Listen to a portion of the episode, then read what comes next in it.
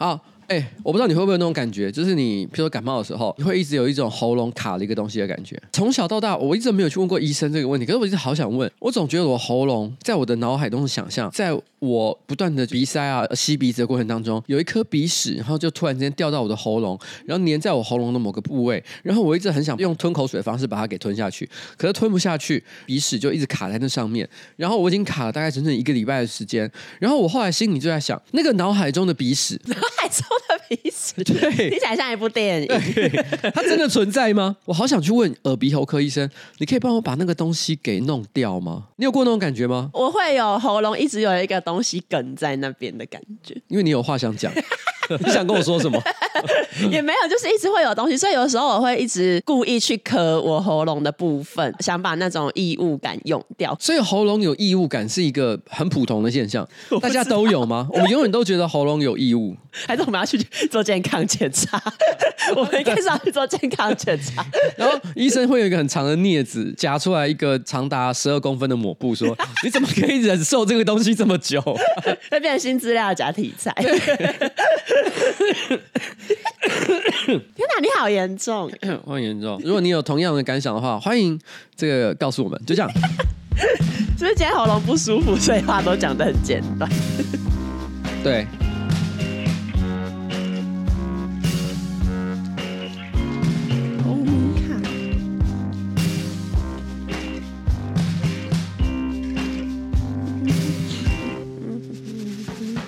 哎，各位观众大家好，我是上班不要看的瓜吉，在我旁边是我可爱的小助理。哎，今天是我们的新资料夹 Number One Three Seven，耶！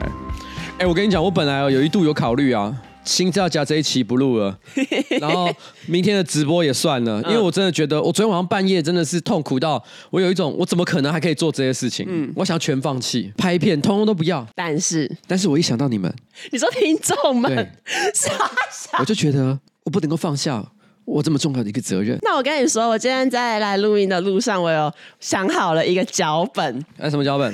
听说你昨天晚上传了一个非常沮丧，然后非常低迷的讯息给佳佳，然后你跟他说，你感觉你的恐慌到达前所未有的状态，然后你考虑要把今天的行程全部取消。我看了之后就觉得不行，心理健康非常的重要。因为我今天早上问你你要不要录，你就说哦不行，一定要录，不然说也没有时间录什么的。然后我就觉得我怎么可以助长这一种事情发生呢？就是因为没有什么东西比心理健康更重要，所以如果你已经觉得很不舒服了，我就不能录音。所以我就有在想说，我还是来，然后看你怎样。如果呢，今天我发现你真的是录的很差，感觉没有办法再继续录下去的话，我就要强迫中断节目，然后我要叫你去看医生。没有那么严重啊，可是我昨天晚上是真的有一种，譬如可能我有些朋友，然后可能觉得说，哎，我觉得他最近状况啊，讲话怪怪的，还会讲说，哎，我觉得他好像在崩溃边缘。嗯，不是在取笑他，是一种就是观察现实。嗯、但是我不会跟他讲，他会说，我觉得他应该去寻求专业的协助。类似像这样的话，我一天到晚在讲这种东西，讲的一副好像就是干我不需要。的确，我以前从来没有觉得我需要，可我昨天晚上真的一度绝望到一种，我正要看医生了吧？我我我我我我我我要死了，就是那种强烈的崩溃感。你只要眼睛一闭上去，那些莫名其妙的东西就从黑洞里面全部啪，全部喷出来，全部都很莫名其妙、无以名状的事物。好了，这个我不想我不想说啰嗦的废话，因为我不想被别人贴上一个新的标签，那个叫做什么？内心生病的标签。对，就是啊，果然网红啊，我们明星啊什么的，哦、都内心都会啊，忧郁症啊。我没有，我我很努力的在。不行，就是有。我很努力的在生活着。不行，下次如果再这样，一定要停。因为我早上问你要不要，然后你就说你今天所有的行程都还要继续，然后我就觉得如果没有人出来喊停的话，你会一直这样下去。而且因为你跟我说你会慢慢的调整自己的状态，可是我就觉得怎么可能说调整就调整？如果你心里有不舒服，你不可能一下子就调整过来。所以下次一定要喊停。OK，好，好，好，好，好，来，来，来，我跟你讲，敷衍，我现在很 OK 啦。我跟你讲，反正这个我们先讲一个快乐的事情好不好？好，快乐的事情，就舒马克醒了。这明明是刊物，把它变成一件，这这确实这是一个值得庆祝的。对，这个是很这哎，这普天同庆，各位各位，舒马克醒了。对，我们上周说他还在昏迷，其实这个不是呃，因为其实我去找，好像也没有真正，因为舒马克也没有官宣说，哎，嗨大家我醒了，只是呃，二零一九年左右，法拉利的总裁他有出来说他会跟舒马克一起去看一些比赛。我猜测一定是不可能完全康复的情况了，他一定是还有相当受到挑战的一个情形。没错，这个新闻的确没有到很高调到。可能举世皆知，但他的确是一个，如果你关心舒马克或者是关心赛车的人，你可能要知道的一件事。好，就这样。关于我们上周最后讲的那个我是混蛋嘛，就是那个朋友出游，然后要求一起分罚单，有一些网友呢有不同的想法。Hello，瓜吉彩铃，刚刚听完最新一集的新资料讲，我马上跑来这边留下我的第一次留言。这集呢最后面讲到说出游不帮忙分担罚单的事情的，你们的意见我真的很不认同。朋友出游的时候最牺牲的就是开车的人，大家舒舒服服的坐在车上还可以休息睡觉，那就只有司机要一整路辛苦开车，然后到了目的地呢，所有人精神百倍的开始玩，然后司机说不定早就因为开车累死了，没有精神玩。我自己个人呢就很多次有过这种经验，开车原本呢就会因为各种原因没有百分之百的注意到法规，这个时候被检举，身为一个司机啊辛苦的载大家出游，还要把这个责任完全怪到我自己头上，这样以后出游谁还要当司机开车？大家通通都坐大众交通运输工具就好啦，不然谁开车谁倒霉。所以呢，我觉得不想分罚单的才是彻头彻尾的 free rider 加混蛋吧。天哪，不好意思，人真的是正面的回馈从来不会留言，负面的呢马上就要留言，我简直是 Google review 上的 OK 拍谁啦？呃，我相信他是一个非常喜欢我们的好观众，没错。但只是说，因为平常不会想留言，就只有这种特殊情况。不过说真的，这种负面留言是真的蛮多的。我我这礼拜才看了一个，我超不爽。嗯，那留言大概这样想说：瓜吉，我很喜欢听你的节目，可是你很喜欢政治不中立，然后表达一些这个很奇怪的观点。譬如说，你上礼拜在讲，我想讲什么？枪击案。对，他说讲枪击案的时候，你说什么？台湾的治安其实还是算不错啦，只有新北的特别差着。你看，你还夹带私人政治观点。我先讲一下，你回去听一下，那句话是我讲的吗？那句话根本就不是我讲的，是我讲的。对，我根本没有说这句话。哎、欸，我是在帮全台湾缓夹的那个人呢、欸。对，我一直都要强调的是，我都觉得台湾治安算是普遍算好啊。不管说你是台北啦、新北，然后台中啦，跟全世界比都是好的啦。没错啊，但是问题是，阿干，我才刚讲完就发生枪击事件了，你是要我怎么办？我也是觉得我很被打脸啊。那你难道说新北你要说哦，真的五十一枪真的还好？没有还好，好不好？那、啊、就没有还好，大家都要反省一下。可是问题是，我觉得 overall 台湾还是不错。好的、啊，然后这个时候就在那边讲说，哎、欸，你怎么夹带政治观点？我夹带什么政治观点？夹带我对侯友谊的观点吗？那一集侯友谊相关的东西都不是我讲哎，我都一直想说，哎、欸，我要避免这个给大家这种感觉。Uh, 我心里面是有妈的逼，你完全背锅，操他妈的侯友谊。趁机头骂侯友谊，反正我我骂不骂侯友谊，我都被认为说干我在骂侯友谊。嗯、那我现在为什么不骂？我现在当然骂啊！你们这一天到晚在那边哈，这边讲这些负面留言的，嗯、就是促使我这边骂侯友谊的人呐、啊。你们希望我不要骂侯友谊是不是？要留好一些好的留言。对，我跟你讲，我心情好的时候，我都他妈我都是觉得很客气，我想说，哎、欸，侯友谊人也不错啦，郭台铭也很棒啊、嗯、，AI 机器人啊，AI 机器人，AI 机器人来留言，对，来留负面留言。他竟然说要送我们去打仗，AI 气到机器人想说，嗯，我们也是人。哎、欸，这个附带要讲一下，我先讲，这不是夹带政治观点，因为我真的觉得你有脑的话，应该应该能够理解我在讲什么。因为郭台铭前阵子他就讲说，他对于台海政治啊、能源啊、种种情势啊，他提出了他的政见。他的政见叫做啊，我跟你讲哈，我们干嘛要推人去打仗？我们现在就投入研发机器人，以后十万个共军来，我们就十万个机器人打上去。嗯，哇靠，真的是哇靠。然后，然后他还说核电，我先讲一下核电。呃，一直以来的技术叫核分裂，是比较容易会产生各种污染的一些问题。那一直都认为说，其实有一种可能更先进的核能发电技术叫核融合。嗯，在想象的未来里面，核融合呢可以带来没有污染的干净的核能发电方式。但是因为这种核融合的发电方式到目前它还是一种纸上的想法，嗯，没有任何一个国家有实际装载过这种核能电厂。然后郭台铭就想说，废核赛什么核能，什么随便呐，嗯，到时候全台湾每一个县市都给他装一个核融合电厂。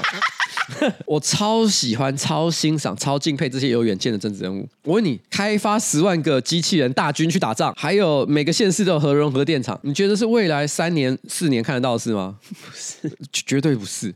好不好？我连五年都不敢讲，十年我都不知道有没有。好，但是他有这个远见，对，在他有限的任期又看不到的东西，他说了。那我觉得他愿意往这个方向去发展，我觉得非常好。可是我觉得他绝对不可能解决我们在未来几年看到的问题。你觉得现在有缺电是不是？核融合电厂绝对帮不上忙。就算现在这个技术已经时装了，一个电厂要从零盖到好，也要好几年的时间。即便我们现在开始盖，嗯，都没有办法在郭台铭的总统任期内完成这件事情。没错。所以如果他想解决能源问题，好，这个说法哈。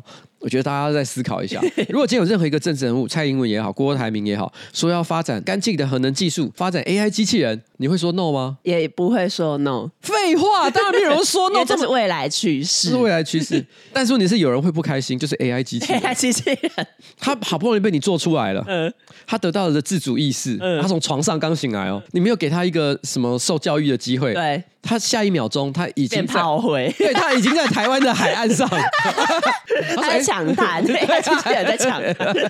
他说：“Why？对啊，Why？为什么我在这里？” 好，然后下面呢，还有另外一个听众，他也是分享类似，他就是说呢，其实我就是那一个每次跟朋友出去玩都负责开车的那一位。身为驾驶呢，我必须要站出来跟大家分享一下驾驶的心情。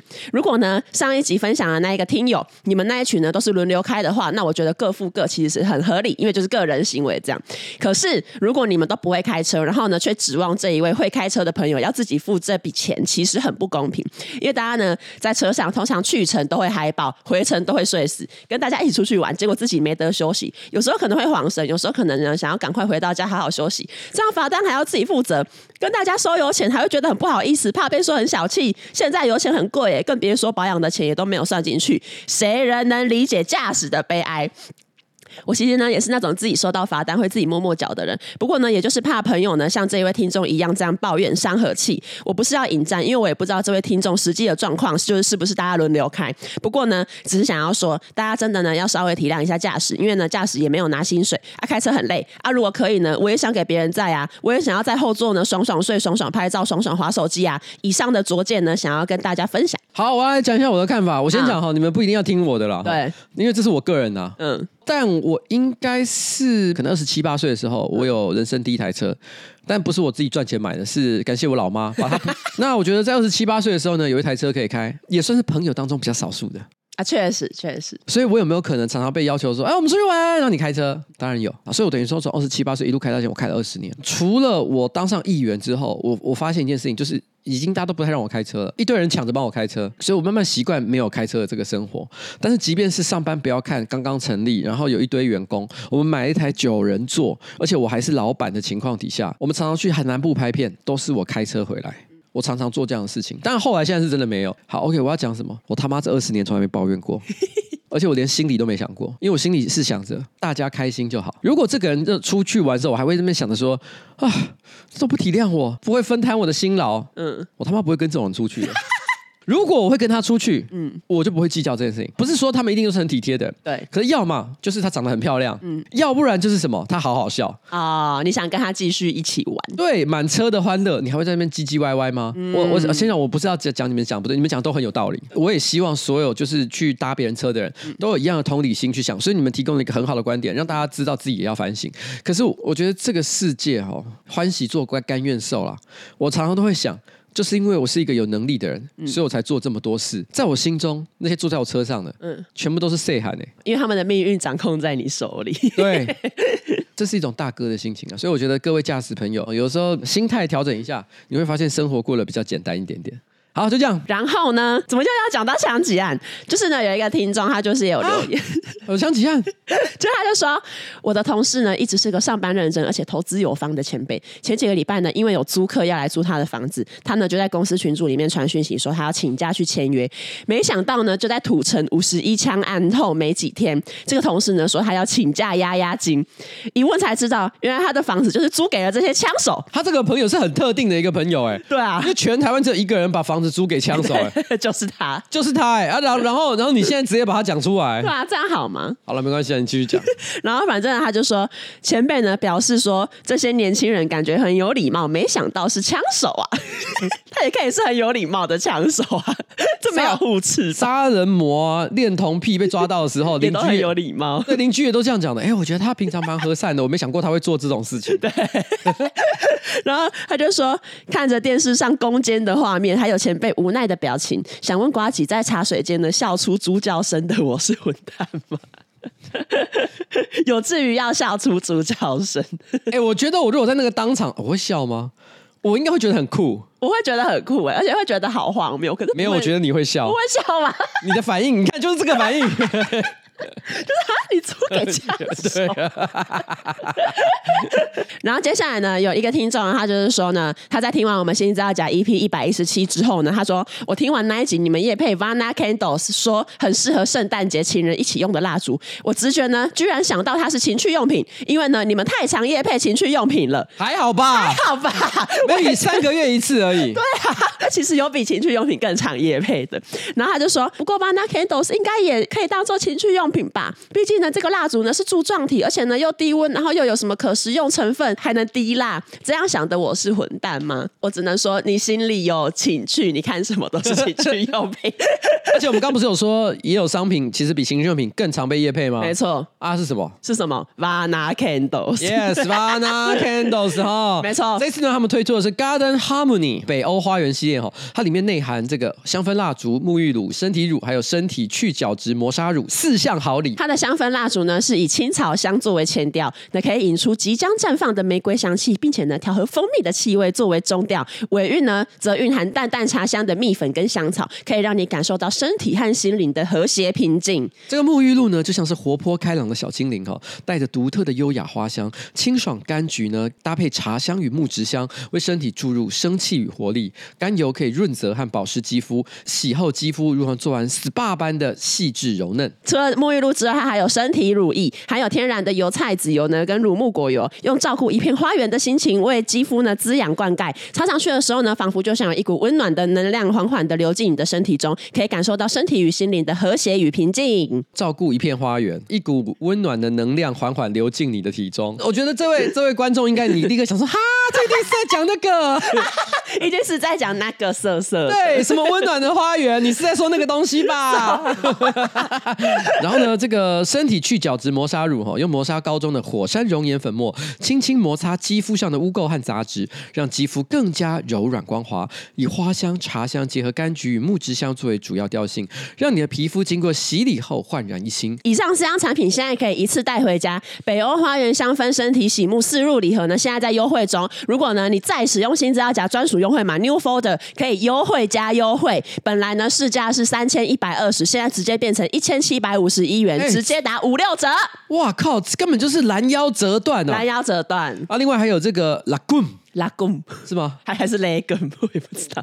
另外还有 Lagoon 香氛暖灯礼盒哈，内含 Lagoon。L A G O M 的拉贡金属暖灯一个，再加上六十五克的香氛蜡烛。那另外还有呃，使用新资料夹专属的优惠码 New Folder N E W F O L D R 还可以再打八八折，市价二七六零元变成一七五一元，直接是六三折。母亲节就要到了哈，不管是买给你妈妈还是买给自己，现在都是下手的最佳时机。用照顾花园的心情照顾自己，照顾你想呵护的人。Vana Candles 北欧花园只要两千元，品质、颜值、C P 值三者兼。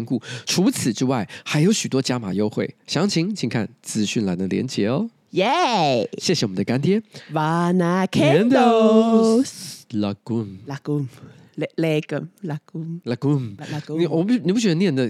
感觉会有一些些这种欧洲风情，自以为欧洲风情。接下来呢，我想要分享两个，就是上周让我气到不行的标题。然后其中一个新闻，好久没有这个这个 这个专题了。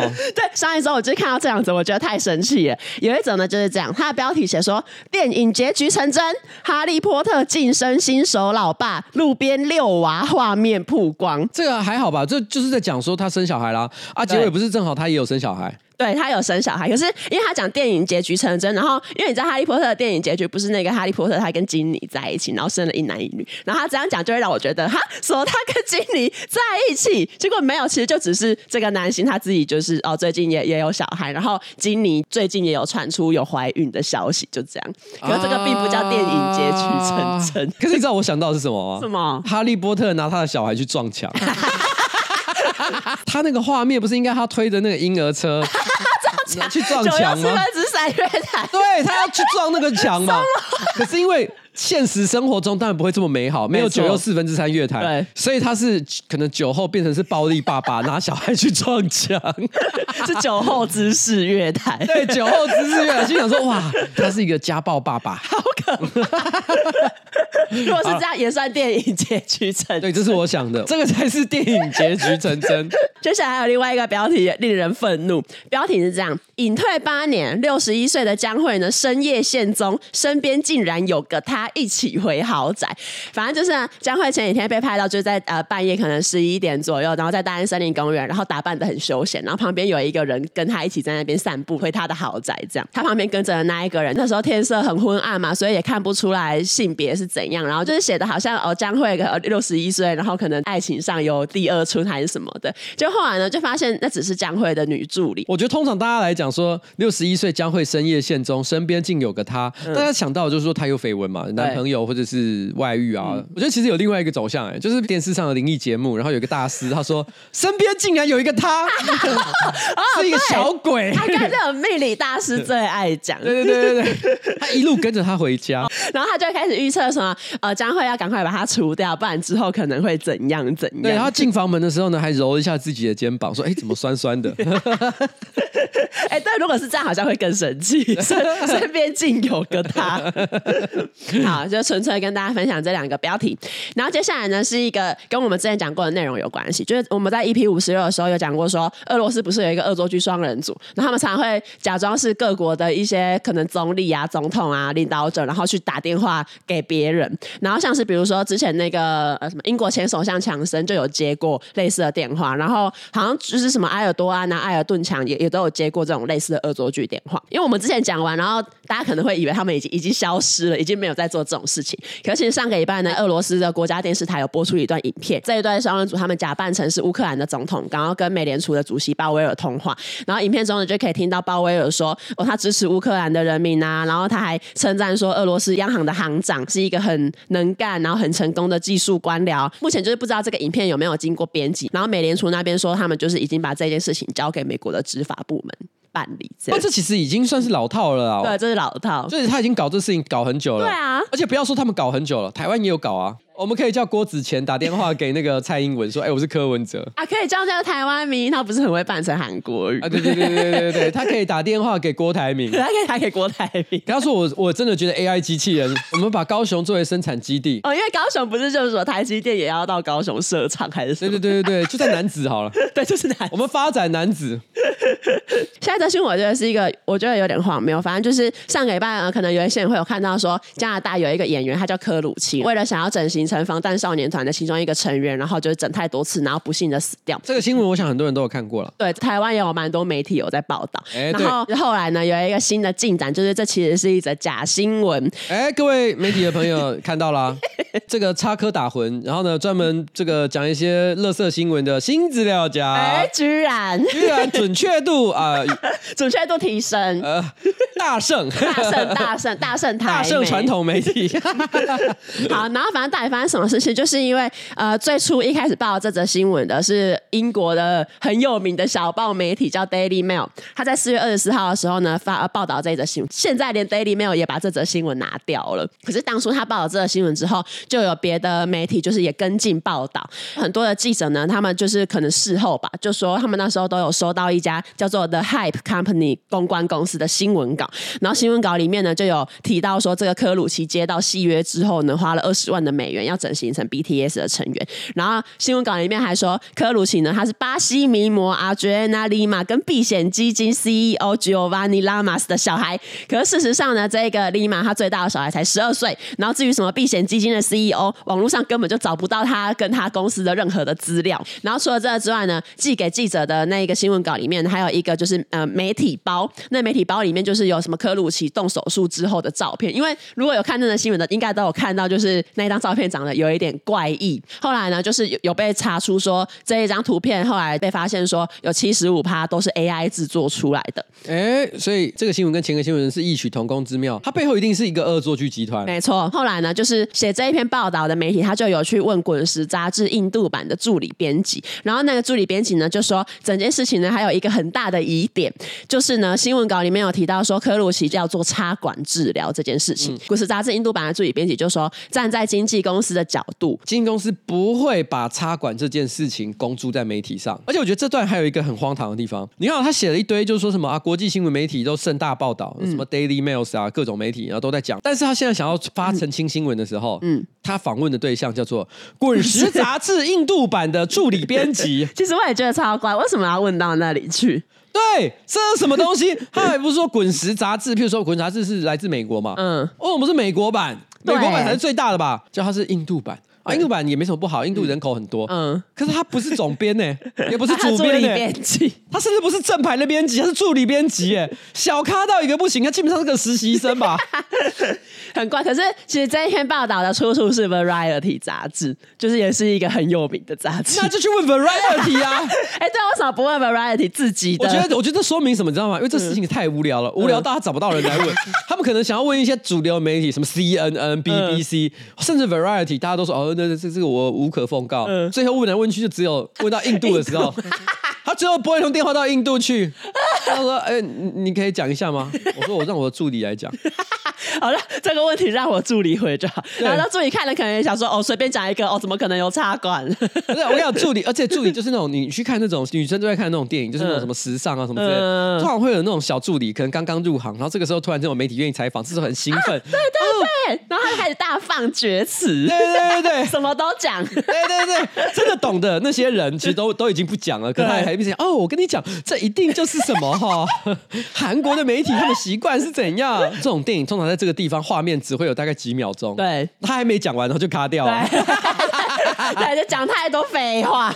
关于整形，上周还有另外一个，就是发生在台湾。台湾有一个女网友，她就在迪卡发文，然后她就说她的男友呢自称有韩国脸性癖，就是说特别喜欢韩国女生的长相。她的男友呢在 IG 追踪很多韩国明星啊、女团啊、啦啦队女生。我跟你讲，这不是韩国脸性癖，嗯，这就是台湾一般男生。对，就是一般男生，就是呃比较漂亮的都追这样。你现在去看男生的那个 IG 探索的部分呢、啊，都是女生就都就还好。嗯啊，如果你看到的有百分之五十都是穿超露的，你才需要担心啊。他看的可能口味比较重一点点。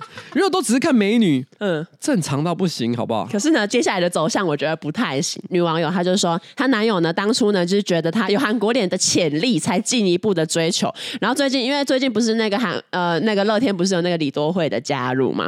然后呢李多慧就是在台湾就是哦很红嘛。然后她男友呢就是开始夸奖说哦李多慧哦她的脸根本就是理想的脸蛋呐、啊。然后然然后还带着这个女网友去现场看李多慧啊，然后一直夸奖说：“哦，李多慧好漂亮哦，超正什么什么的。”这个女网友原本以为呢，哦，我男友就只是一般的喜欢看美女而已，结果没想到呢，有一天她她男友呢，竟然就是跟她说：“哎，如果我出钱，你可以整成跟李多慧一样吗？”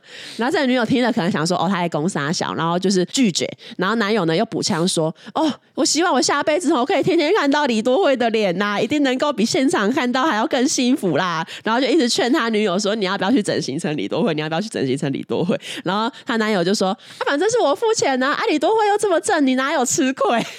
我觉得她男朋友有很高的几率是那个高红安的支持者。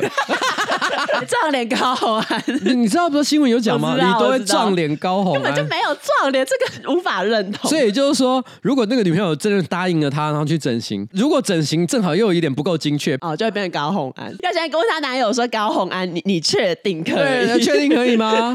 我觉得女女友这很不爽的话，她可以报复他。那她喜欢韩国脸吧？嗯，那她就整形成李春姬，李春或者是她可以整成呃玄彬，直接整成男生的脸。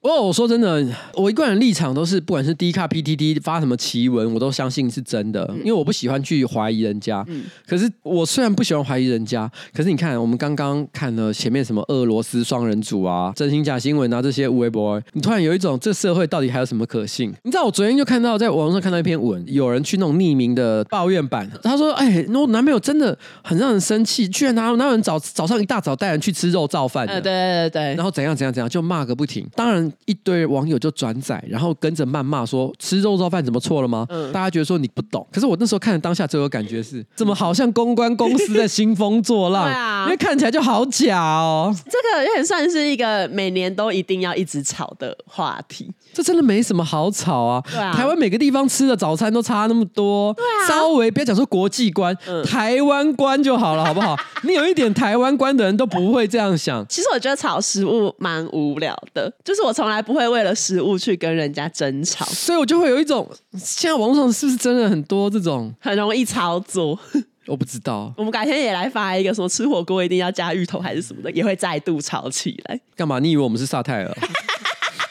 其实我也从来没有炒过香菜这件事情。我也没有哎，啊，你不吃就不吃。那你吃香菜吗？我吃啊，我也吃啊。你说你不吃，我也不会觉得怎样。我也不觉得怎么样，也不会在那边说哈，你吃哦，你不吃哦。情绪不用用在这种地方，很累，这样很累。好了，就这样。嗯，好，接下来呢是一个英国 TikToker 的故事。有一个英国 TikToker，他叫做 Amelia Goldsmith。他前几天呢在他的 TikTok 上传一段影片，然后影片一开始他就是说，他就是今天想要去超市随机的帮陌生人付钱，因为他想要让那一些人觉得呃有个愉快的一天，就是哦，然后今天有来超市买东西，有人帮我付钱呢。他想要让别人开心。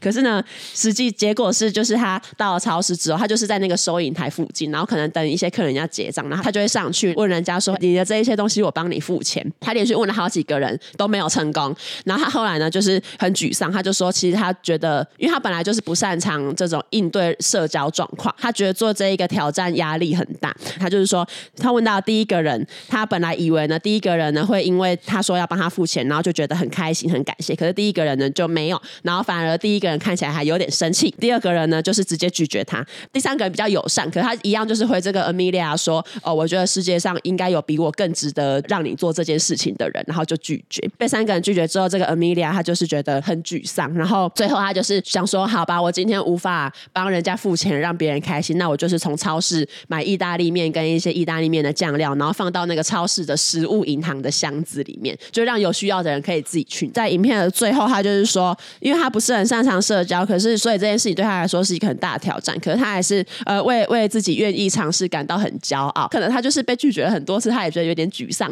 他在影片的最后还就是默默的流了泪，这样。他是那个超市随机付钱犯，他是随随机付钱犯，他是这是一种新形态的犯罪，也很像是一种会出现在呃日本传说里面的妖怪，嗯，就是什么谣传在东京某一间超市里面会出现一个神秘的女子，然后不停地说可以帮你付钱吗？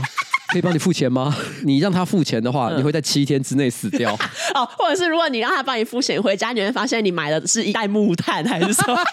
反正这个人他上传这一段影片之后，就有一些人就是会觉得他拍摄的这个地点叫伦敦的巴勒姆地区，然后网友就说哦，这个地方的人哦都很有钱，所以他们可能根本不需要你做这一件事情。然后也有另外一些网友，他就是说你要做好事就做好事，你不用特地拍影片证明。就是你如果把这件事情当成你的拍影片题材，那不就代表就是别有。居心这样，你知道这个东西，我觉得两个可讨论的东西，一个就是说他在巴勒姆拍片嘛，嗯，那为什么在巴勒姆？很高的几率就是因为他住在那里，所以代表说什么？他是有钱人家的女孩，有高几率她的经济不用太担心。对啊，他他他的生活不用太多烦恼，她就是拿着手机拍 TikTok 就很开心。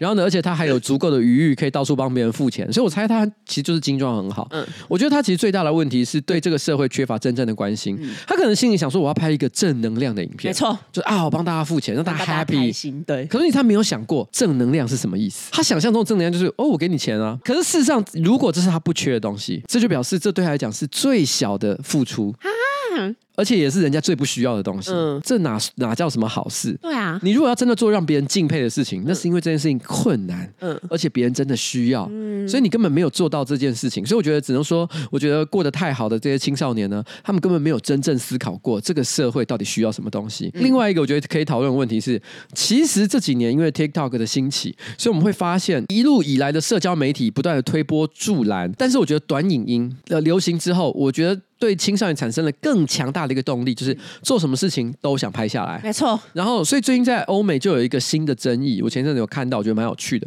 就是健身房录影这件事情。因为其实最主要是，好像一开始是有一个风潮，就是说有一些女生拍下了，就是说，哎，我在健身房有那种恶男一直在偷看我，做一些恶事，所以他把它拍下来，然后大家就觉得说，哦，这个男的好恶哦，你这样子去骚扰别的女生。后来可能有些女生觉得说，哎，这些影片流量其实蛮高的，所以于是他们开始就是自己在运动的时候，常常时不时就地上就摆着他们正在录影的那个手机，因此就有出现另外一种影片，譬如说有时候有些人在做运动的时候，健身房有时候其实是一个怎么讲呢，很友善的地方，我也遇过好几次，我是男的哦，我还不是什么女生哦。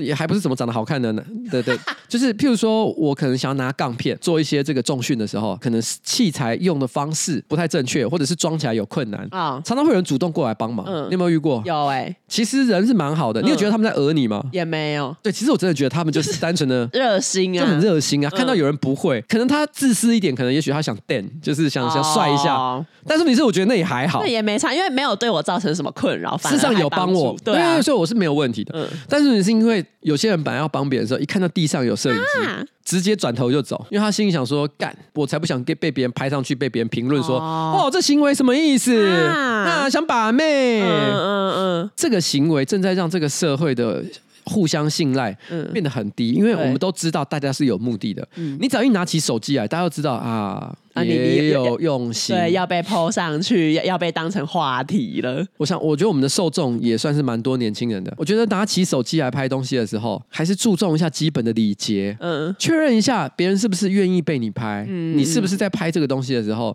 真的有那个价值在。嗯，下一则新闻要讲的是意大利的观光局，就最近呃，因为意大利不是就是本来在疫情前是一个旅游的圣地，然后可是因为就是受到疫情的影响，然后可能呢就是去观光的人减少，然后因为现在疫情也差。差不多就是结束了嘛，然后就是意大利的观光局就开始想要让意大利的观光恢复到以前的荣景，这样从五月开始，他们要进行为期一年的行销活动，然后总预算是九百万欧元。行销活动开始前，他们释出了一个行销的短片，然后这个行销的短片呢，就是引来了许多意大利网友的批评。首先呢，活动名称就被批评，因为他们的活动名称呢，来，你会念吗？Open to Meraviglia，你即使念出来了，你知道它是什么意思吗？不知道啊，谁知道？这不是英文啊，真的不知道。所以这就是为什么这个名称会被批评，因为你如果是要吸引外国的观光客来的话，外国人根本就不知道 Meraviglia 到底是什么意思。你怎么念的很像是一个咒文？你讲完之后，一个火球术就会飞出来，被哈利波特。第二个批评的点就是在前几天呢，是他们试出一个行销短片，然后里面呢就是当然是哦要拍各个什么意大利的著名的。场场景这样，然后吸引大家来。然后有一幕呢，就是一群年轻人，然后可能在自己家的露台上面，就阳台上面，边微笑边喝葡萄酒，度过一个惬意的下午。可是呢，就有网友发现说，这一段影片呢，居然不是在意大利拍的，它是在斯洛维尼亚拍的。而且呢，就是桌上的葡萄酒瓶上面贴的，居然也是斯洛维尼亚葡萄园的标签。然后这个就是有一点踩到一些意大利人，他们就是会觉得，明明是我们国家的行销短片，可是你在别的国家拍，然后。后，你的葡萄酒还贴了别的国家的葡萄园。反正简单来说，其实意大利人就非常的生气，说这个是行销意大利，可是他却不在意大利的国境内拍摄。没错，用的也不是意大利的葡萄酒，所以他们会觉得说干这三小。接下来是主要的争议点，主要的争议就是这个行销活动里面，他们把意大利的代表人物，也就是那个呃文艺复兴的名画《维纳斯的诞生》里面的维纳斯，他们把维纳斯变成一个虚拟的网红，然后这个维纳斯 VTuber 对 VTuber，VTuber，然后这个维纳斯呢，他有自己的 I。影片里面的网红维纳斯，他会在威尼斯的圣马克广场自拍，然后呢，在知名的景点前面呢吃披萨，然后呢，在什么罗马竞技场骑脚踏车，这样。很多台湾网红啊，王美可能会在 po IG 照片之后写一句话，可是他们都比不上维纳斯讲同样这一句话。嗯，我每天早上起来都被自己美醒。他是美丽本人，他是美丽本人，对啊，啊，对，他就是他的账号就是美丽本人呢，账号是美丽。因为这一个操作，有一些人就是很生气，他们就是觉得这个把意大利的观光变得很肤浅呐，好像你来就只是为了拍美照。还有人呢，就是说哇，波提切利的维纳斯居然变成了芭比娃娃，就意思就是在说你把维纳斯的神圣的地位变得超级肤浅。我觉得他如果要真的吸引年轻人来这边观光的话，维纳斯应该要跳花瓣舞。维纳斯要跳滑板，维纳斯要拍各种挑战，对啊、而且要跳那个、啊、像那个呃哒哒哒哒哒哒哒哒哒哒哒哒哒什么 loca loca loca 哒哒哒哒。拉丁美洲的歌，不是啊，那个就是很也是那种抖音挑战啊，一堆啊，你好熟哦，你好熟抖音。是有在看，我没有在看抖音，可是你是抖音，常常他们的短片也都会传到，比如说 Facebook、IG，或者是对啊，这的 Reels 都是同样的东西，所以你有时候真的是滑一滑就是会看到，我实在是也很难阻止自己，而且有时候真的很荒唐，会看。我觉得跳舞的就算，他没有什么好或不好，就是你想不想看。但是有时候有一种超干的，像最近我看到一个应该是中国的网红，故意弄那种很丑怪的扮相，真的是很夸张丑怪的扮相，一边讲说。你没看过这么帅的帅哥吧？我觉得很明显的是一个反向操作。嗯嗯。嗯，可是那个丑怪土气的感觉，然后呢又故意在讲说怎么样？没看过这种帅哥吧？然后我当下是真的一股无名火。我目前看过最恼人的那种类似的短片，就是假林俊杰跟假周杰伦唱歌，你有看过吗？你还有个什么假科比还会投篮呢？他是找一个乡村大叔，不知道为什么他刚好黑黑的，有一点像。然后就在那边投篮，对对，他就会穿，可是他很瘦，嗯，可是脸不知道为什么真的有一点像，然后假科比，然后在那边投篮，好气啊！就是不知道为什么中国总是可以找到这种假林俊杰、假周，因为人多嘛，长得像周杰伦好像不是一件很简单的事情，可是在中国好像就是有很多人可以达到这个条件。假周杰伦跟林俊杰在那边弹琴唱歌，就会觉得也是一把无名火上来。好了，反正我觉得维纳斯啊，是可可以做的事很多了。其实我觉得这些行为，我个人是觉得没有到真的不行。我觉得只能够说他可能真的执行的结果没有到大家很满意，所以大家才会拿这个来批评。因为你反过来讲，你今天如果说我如果为了行销，譬如说台湾的观光，或者是彰化的观光好了，我让妈祖，然后呢去吃肉圆，骑 U bike，就也还好吧。其实我自己觉得蛮有趣的。对啊，你妈祖骑 U bike 然后吃肉圆，有人生气吗？对啊，不会吧？我觉得台湾人应该是觉得 OK 啊。那那妈祖跳花瓣舞，妈祖在那边得得了得了得了。其实我觉得只要执行的够好，不用让人觉得，因为你弄得很丑，然后或者是很俗气。我觉得难免会有，譬如妈祖的信徒会觉得说，哎，你这样亵渎是对的吗？可是我觉得如果你执行的够好，质感高，大家就会觉得说，哇，好棒的结合。呃，或者是你跳花瓣，我跳一半，居属突然出现，居属突然出出现，一起跳完后半段，这样很精彩。我跟你讲，我跟你讲，立刻，我跟你讲，全台湾爆炸。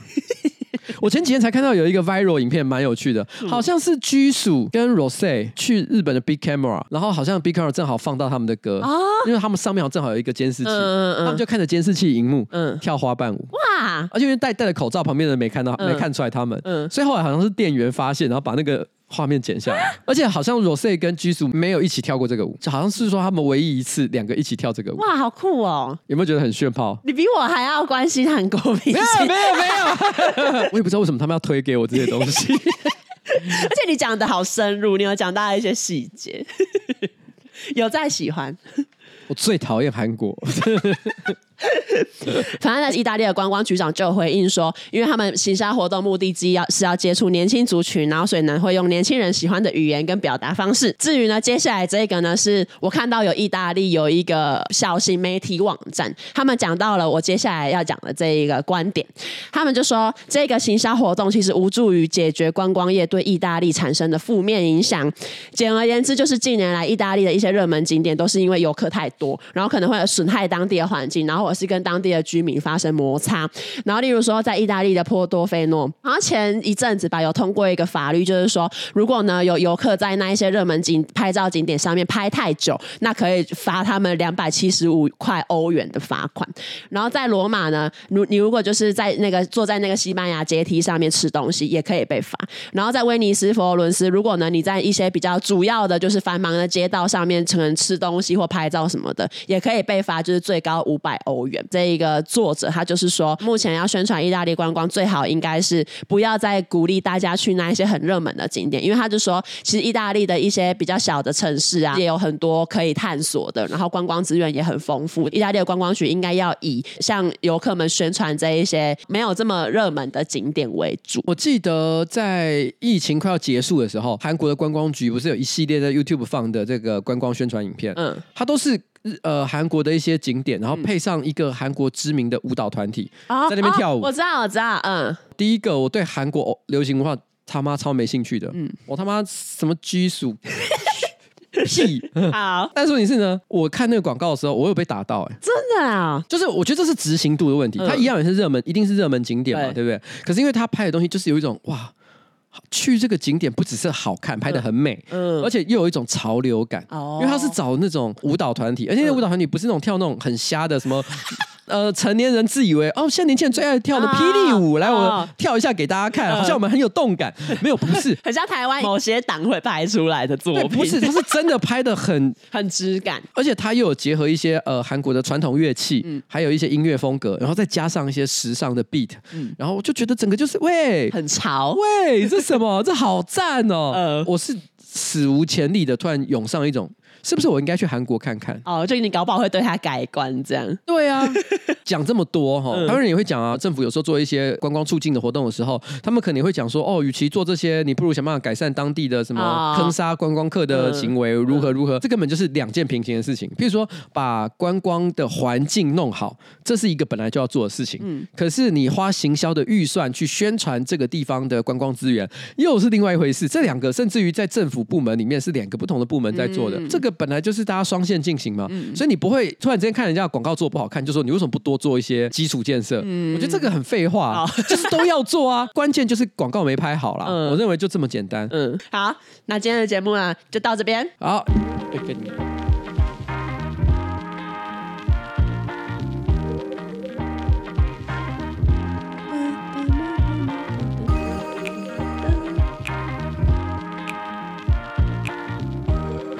好了，哎、品质、颜值、CP 值三者兼顾，哈，都是在 Vana Candles 北欧制造，原装进口。Lagoon 金属款香氛暖灯礼盒，升级居家生活品味，只要一九九零元哦，原价是二八八零啊。那这个 Garden Harmony 北欧花园四入哈香氛身体洗沐礼盒，体验慢活保养态度，只要一九九零，原价三一二零。五月三十一号前官网哈，https www vana v a n a living l i v i n g dot com 下单输入 new folder n e w f o l d e r 再打八八折，耶！哎，等一下，我发现一件事情，什么？这边的折扣是不是打错了？没有折，没有打错啊！你说价格不一样？对啊，就你刚刚讲的价格，要再输入 new folder 才会再变成一千七百多块。就再打八八哦呀！Yeah, 所以大家一定不要忘记输入 New Folder，你才会有最好的价格。没错，刚刚说的一九九零就会变成一千七百多块哦。没错，耶！